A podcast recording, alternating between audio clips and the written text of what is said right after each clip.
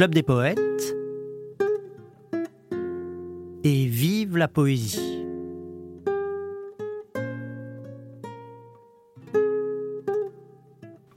Pour cette émission, je vais aller un petit peu en promenade dans les archives du Club des poètes et je vais vous faire découvrir des enregistrements que, au gré de, mes pérégrinations, j'ai pu retrouver et puis qui vous présenteront aussi, ça j'y tiens, des interprètes que peut-être euh, euh, et certainement vous ne connaissez pas, qui sont des personnes qui ont euh, offert au Club des Poètes une grande partie de leur talent et de leur vivacité et de leur amour de la poésie.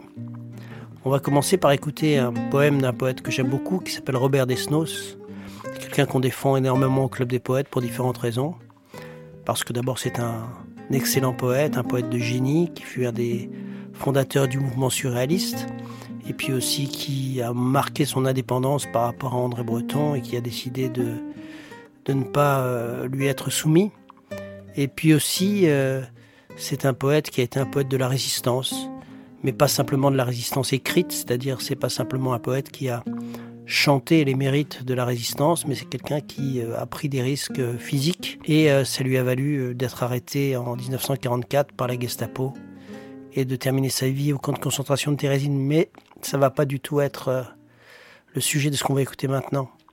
Il a écrit euh, des poèmes passionnés, d'amour passionné, notamment pour son premier amour qui s'appelait Yvonne Georges, qui était une chanteuse réaliste, mais aussi euh, des poèmes d'amour comme À la mystérieuse, dont on ne sait pas exactement à qui il s'adresse.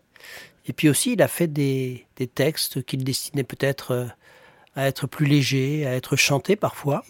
Il aurait aimé être chanté par des chanteuses réalistes, justement, puisqu'il était amoureux d'une de l'une d'entre elles. Mais là, on va écouter un poème euh, qui est tout à fait cocasse, qui est tout à fait curieux dans son œuvre, qui s'appelle euh, Il a su toucher mon cœur. C'est notre amie Anne France qui l'interprète. Anne France, je voulais présenter dans un podcast qui était consacré à Victor Hugo. C'est quelqu'un qui fréquente le Club des Poètes depuis 40 ans. Elle est maintenant une personne euh, un peu âgée, mais elle garde toujours cette gouaille qui la caractérise. Et là, je vais vous faire écouter un enregistrement un peu ancien, dans lequel elle dit donc ce poème de Robert Desnos qui raconte une aventure féminine tout à fait originale. On écoute Anne France. L'autre soir, j'ai rencontré un séduisant jeune homme et nous avons folâtré et dégusté la pomme dans le lit que j'étais bien. Car le lit, c'était le sien. Il avait su toucher mon cœur tout en fièvre, et moi, je garde encore la saveur de ses lèvres. Au bout d'un petit instant, un instant qui dura longtemps, mais qui me parut trop rapide, il disparut d'un air languide tout près, dans la salle de bain pour se laver les mains. Peu après, il est rentré. Et tout rempli de courage, il s'est remis à l'ouvrage. Car douze fois dans la nuit, la même chose il me refit. Il avait su toucher mon cœur tout en fièvre, et moi je garde encore la saveur de ses lèvres. Mais le lendemain matin du festin, sur le traversin, je vis qu'il y avait trois têtes. Et je compris toute la fête.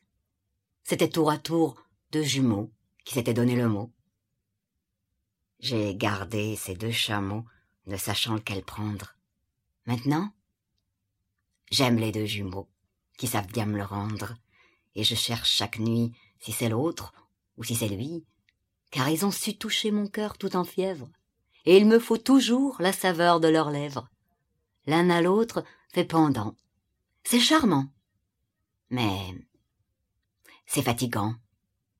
Je me demande très anxieuse quel serait mon sort d'amoureuse si leur mère mieux stimulée avait fait des quintuplés.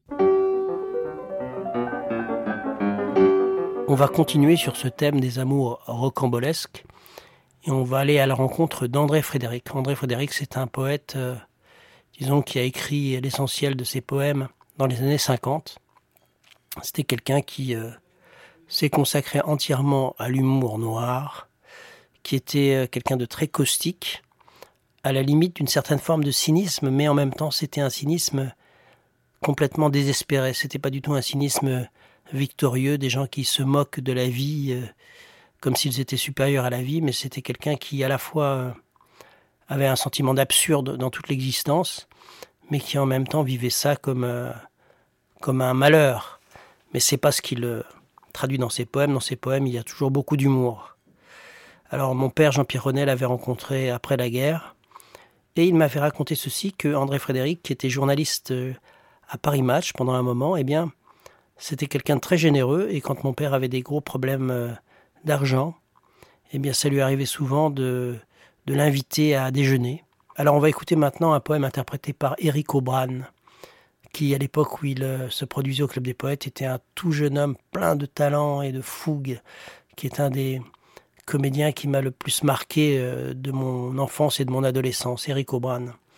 Eric va nous dire donc un poème d'André Frédéric qui s'intitule Don Juan et qui décrit la quête éperdue et sinistre de ce séducteur pathétique qui, euh, passant d'une femme à l'autre à la recherche du bonheur, finit par euh, ne trouver que le désespoir. J'ai connu la décervelée des tempes qui savait compter jusqu'à trois, la borgne de Paimpol, et la boiteuse de Pithiviers qui a renoncé à la marche à pied, la bleue du Chili qui déteint à l'eau de pluie. J'ai eu la femme tirelire, la femme tronc, la femme chien, la femme aux mains d'ébène, la femme en fer qui ne rouille pas, Lolita, perroquet des îles, moitié oiseau, moitié renard. La femme pendule, qui mourut par la femme canon, de sa bouche sortaient des obus qui renversaient à notre amour. La reine de Broadway, avec ses deux bouches peintes, l'orthopédiste aux d'alcool qui crachait des fleurs de néant, l'amazone à garde qui traverse vingt centimètres de plomb, la femme aux yeux de porcelaine qui pleurait des perles du Japon, l'aveugle aux yeux de marcassite. Femme, Combien vous défilâtes à mon gré, femme poisson au sein coupé, femme au sein superposé, femme au sein remplacée par des poignées. Combien je vis des exotiques, et vous toutes, presque femmes, animaux équivoques marchant dans votre haine fragile sur des sabots d'argent. La salée du Portugal, dont la bouche est un miel, mais qui pique au réveil. La fripée de Rotterdam, qui sait si bien se cacher dans les draps qu'on la cherche sous les plis. La calcinée de Draguignan qui brûle tous les plastrons quand on l'embrasse, l'explosif des Dolomites qui ne sert qu'à vous réveiller en sursaut, l'orpheline perpétuelle du Canada qui enterre sa mère, tous les jeudis, la femme au crochet, et la femme viande abattue qui pourrit dans votre lit si on ne lui donne pas d'argent, la créancière, la marginale, la petite sœur des morts, la noyée des mers, des mares et des bassins, la hollandaise flottante, la retournable, la fiduciaire, la en vrac, l'écorché de Bagdad, la moribonde, la swab, la soisse. Mais c'est toi que j'aime. Oh, la suivante.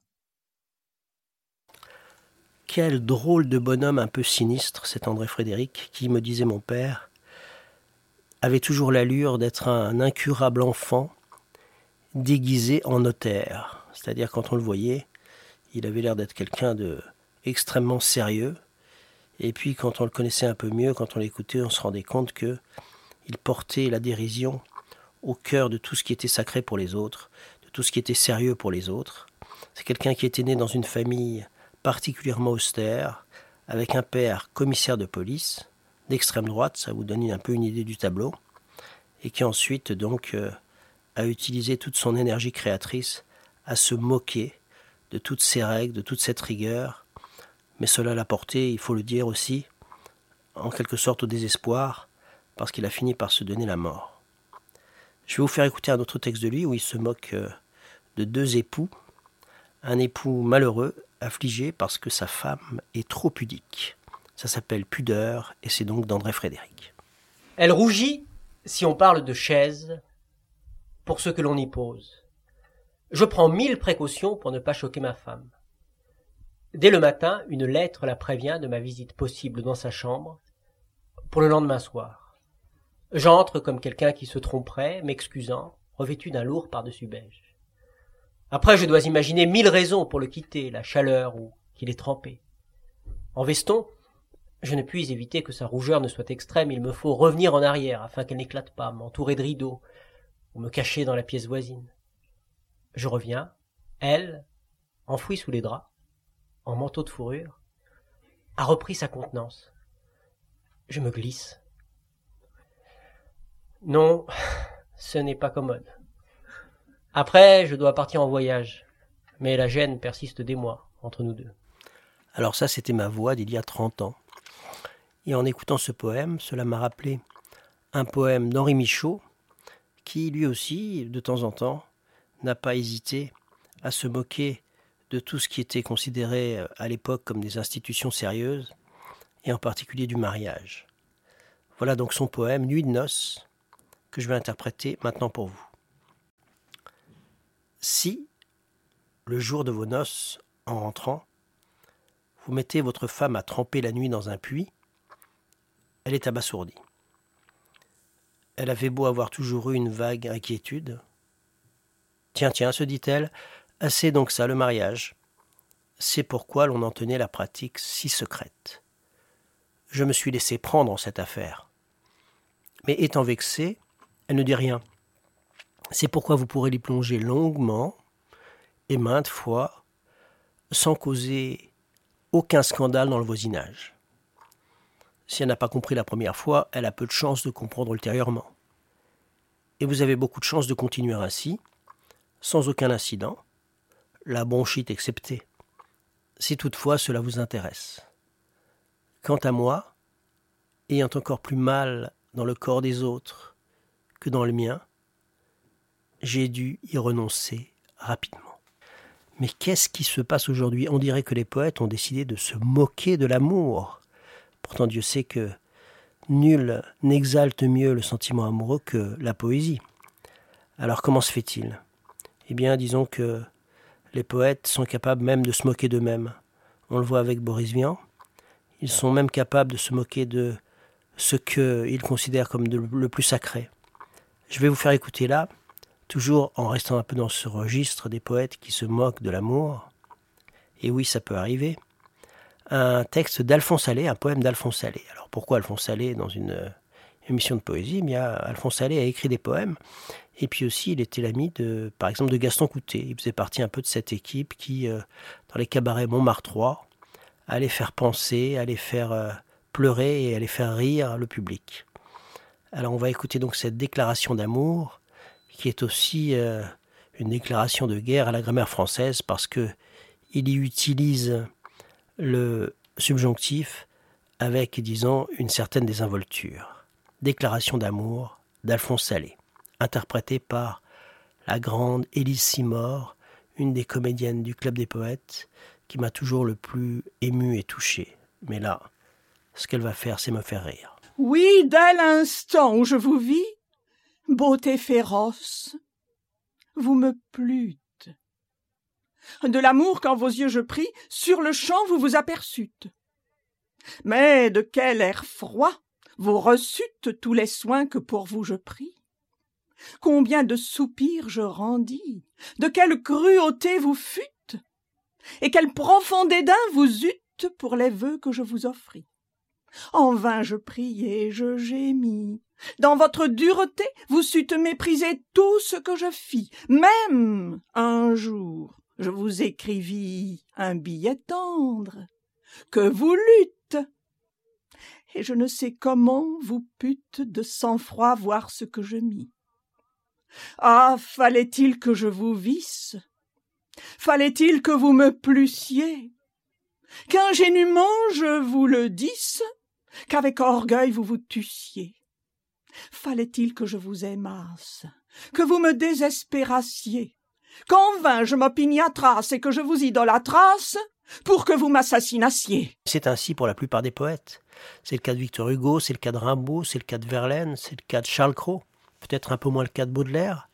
Non, c'est le cas de Baudelaire aussi. J'allais oublier ses petits poèmes en prose, son poème intitulé Assommons les pauvres, ou bien son autre poème qui s'intitule Le mauvais vitrier où il raconte toutes les mauvaises blagues qu'il imagine. Eh bien, la plupart des poètes, je dirais, ont laissé une place à l'humour dans leur œuvre, et cette place nous parvient comme une respiration, dans des méditations qui parfois contiennent tant d'infini qu'elles pourraient par moments nous peser s'il n'y avait pas ces instants où le poète se moque de lui-même. Boris Vian était passé maître dans cet art de nous faire rire. On l'écoute nous donner sa conception du mariage par la voix de Marcel René. Avez-vous vu un homme à poil sortir soudain de la salle de bain dégoulinant par tous les poils, et la moustache pleine de chagrin? Avez-vous vu un homme bien laid en train de manger des spaghettis? Fourchette au poing, l'air abruti, de la sauce tomate sur son gilet? Quand ils sont beaux, ils sont idiots. Quand ils sont vieux, ils sont affreux. Quand ils sont petits, ils sont méchants. Avez-vous vu un homme trop gros sortir ses jambes de son dodo, se masser le ventre et se gratter les tifs en regardant ses pieds l'air pensif?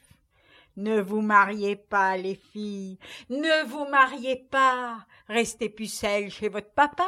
Faites plutôt du cinéma. Élevez des singes, élevez des chats. Prenez le voile, ne le prenez pas. Allez rader avenue du Bois. Allez danser pour les gagas. Mais ne vous mariez pas, les filles. Ne vous mariez pas. Avez-vous vu un homme gêné rentrer trop tard pour le dîner? Du rouge à lèvres sur son col, du flageolant sur la guibole, Avez-vous vu au cabaret un monsieur qui n'est plus très frais se frotter avec insistance sur une petite fleur d'innocence? Quand ils sont bêtes, ils vous embêtent. Quand ils sont riches, ils gardent l'artiche. Quand ils sont forts, ils font du sport. Et quand ils sont durs, ils vous torturent. Avez-vous vu à votre bras un maigrichon aux yeux de rat friser ses trois poils de moustache en se redressant l'air bravache ne vous mariez pas, les filles, ne vous mariez pas. Mettez vos robes de gala, allez danser à l'Olympia, changez d'amant quatre fois par mois. Gardez la fraîche sous le matelas. À cinquante ans, ça servira à vous payer de beaux petits gars.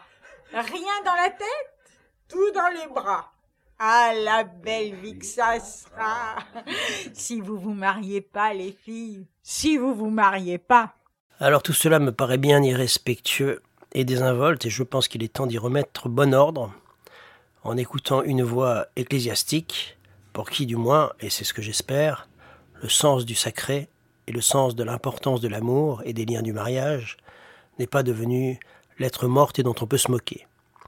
Il s'agit d'un prêtre, un chanoine du XVIIIe siècle, l'abbé de l'Athénian, qui va mettre un peu d'ordre dans le discours de cette émission, en évoquant les relations entre le Verbe, ce fameux Verbe qui s'est fait chair, nous dit-on dans les évangiles, et la chair justement, elle-même, corruptible, tentatrice. On écoute donc, interprété par Éric Aubran, un poème de l'abbé de l'Athénian, Le mot et la chose. Madame, quel est votre mot et sur le mot et sur la chose?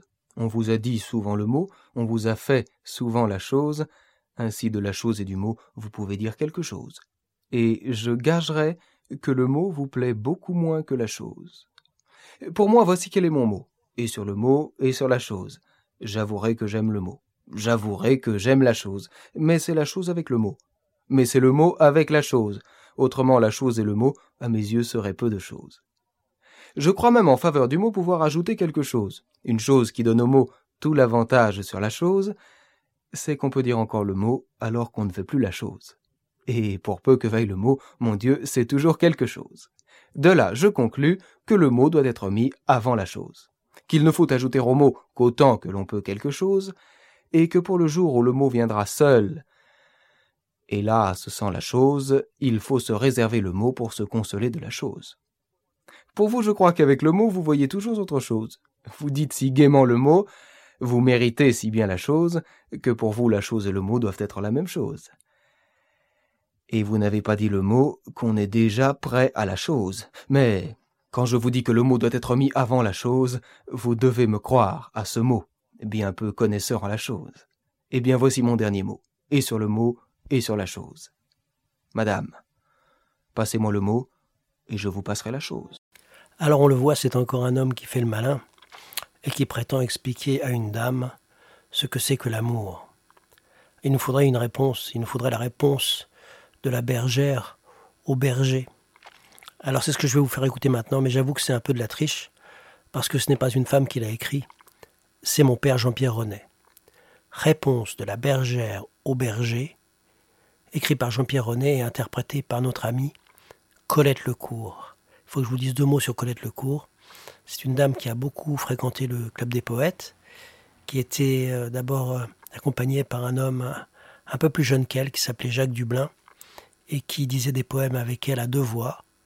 Et puis après, ils se sont séparés. Et ensuite, ils ont chacun fait une carrière de comédien. Et elle, elle a continué toute sa vie à être fidèle au Club des Poètes.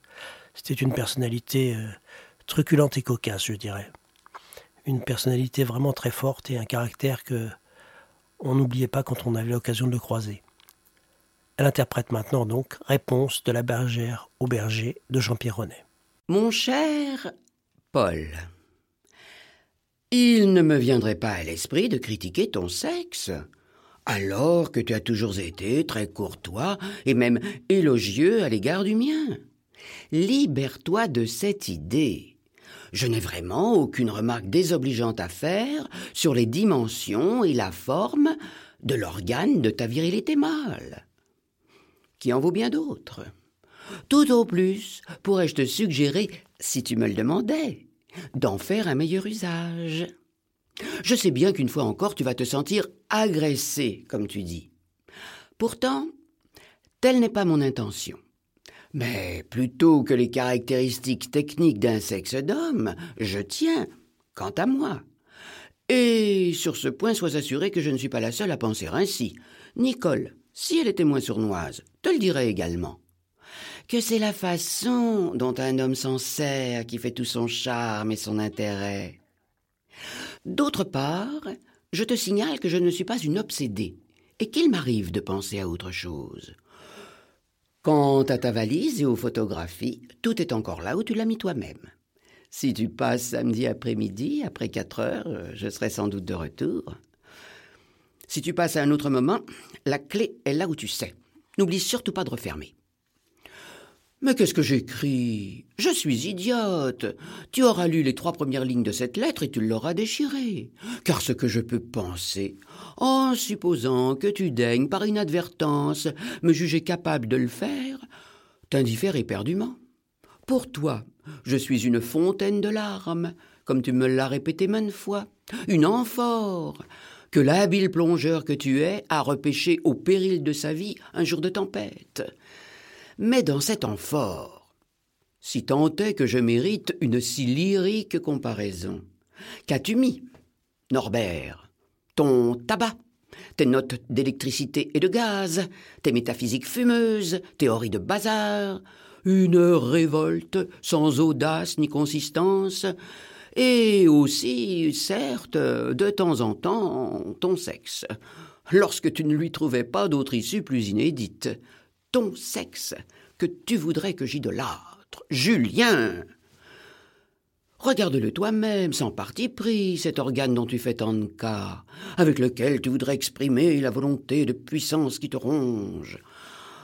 La plupart du temps, il ressemble à un de ces petits batraciens souffreteux que l'on découvre parfois dans les pissenlits au bord des pièces d'eau croupie. Et quand, après beaucoup d'efforts, et tu avoueras que je suis bien placé pour en juger. Une femme, à force d'attention et de caresses, parvient à le tirer de son état de prostration. Alors, il fait songer à ces chiens auxquels on tend un sucre, rougit jusqu'aux oreilles, lève la tête et attend stupidement une récompense qu'il a si peu méritée. Ou se rue tête baissée avec des spasmes d'épileptique vers sa pitance pour retomber, oh, quelques secondes après, dans sa léthargie. Philippe Je n'ai jamais méprisé ton sexe, je te l'ai dit, mais tu as tort d'en faire un dieu.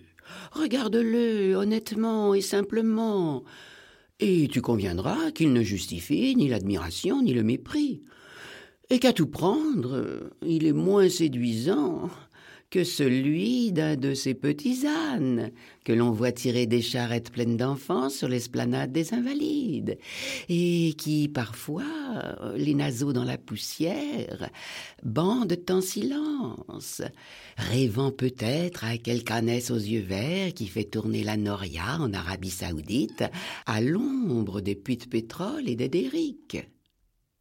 Au demeurant, on dirait, à t'écouter ou à te lire, que tu es le seul à disposer d'un sexe et que je devrais t'en rendre grâce jusqu'au bout des temps. Adrien, des sexes d'hommes, il y en a dans tous les caleçons d'hommes. En Californie, au Texas, à Tcheliabinsk, à Bécon-les-Bruyères, sous les jupes des cornemuseux écossais, sous les soutanes des prêtres et même sous la robe de bure du pape. À Hong Kong, à Tokyo, à Dakar. Ah, à Dakar, où dit-on? Ils sont en règle générale mieux constitués et surtout doués d'un sens du rythme qui fait défaut au sexe mâle d'Occident. Cesse donc de sublimer le tien qui n'a rien de particulièrement original, et qui, c'est ainsi que je voudrais conclure, tel qu'il est, me paraît avoir encore beaucoup à apprendre. Ne fût-ce que par rapport à celui de ton ami Roger, enfin, ton ex-ami, que tu traitais avec tant d'indifférence, Roger la poule mouillée, comme tu disais, qui, avec le sien, m'a fait voir, sans desserrer les dents et sans littérature, à midi les étoiles et à minuit les soleils hédonistes. Désormais, il ne peut être question d'un recommencement entre nous.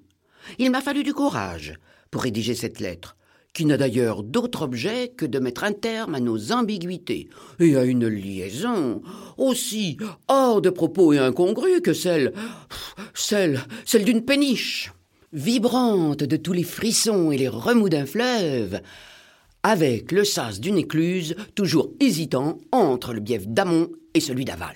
Signé Madame Ja.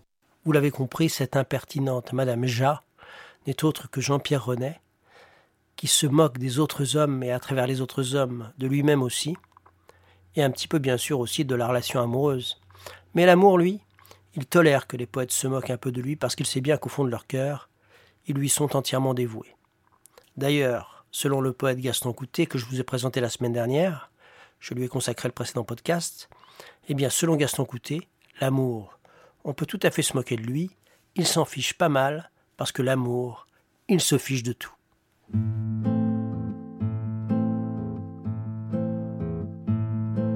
Le gars était un tâcheron, n'ayant que ses bras pour fortune. La fille, celle du patron, un gros fermier de la commune.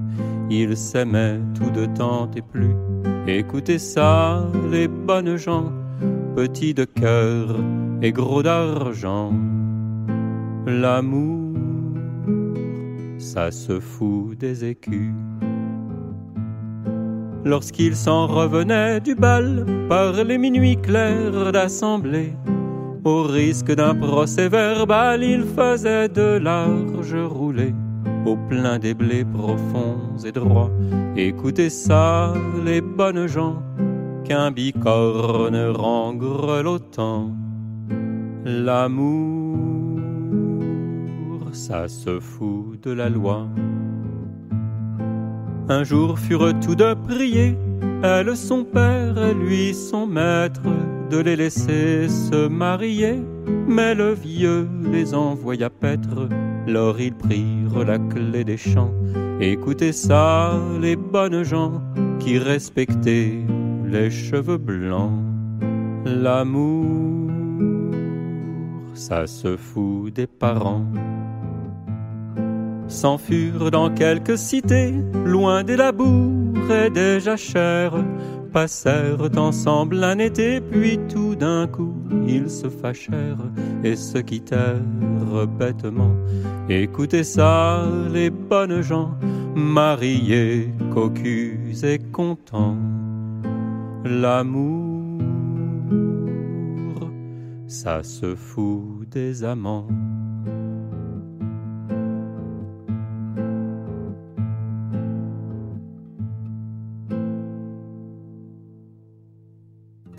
C'était Et vive la poésie, l'émission hebdomadaire du Club des poètes. Et pour terminer, quelques mots du fondateur Jean-Pierre Renet. Bonsoir amis, bonsoir, qui que vous soyez, où que vous soyez, si vous avez quelque chose sur le cœur, quelque chose qui passe difficilement, écrivez-moi, écrivez-moi tout de suite comme on écrit à un ami, et nous serons peut-être un peu moins seuls. Bonsoir, à la semaine prochaine, et vive la poésie.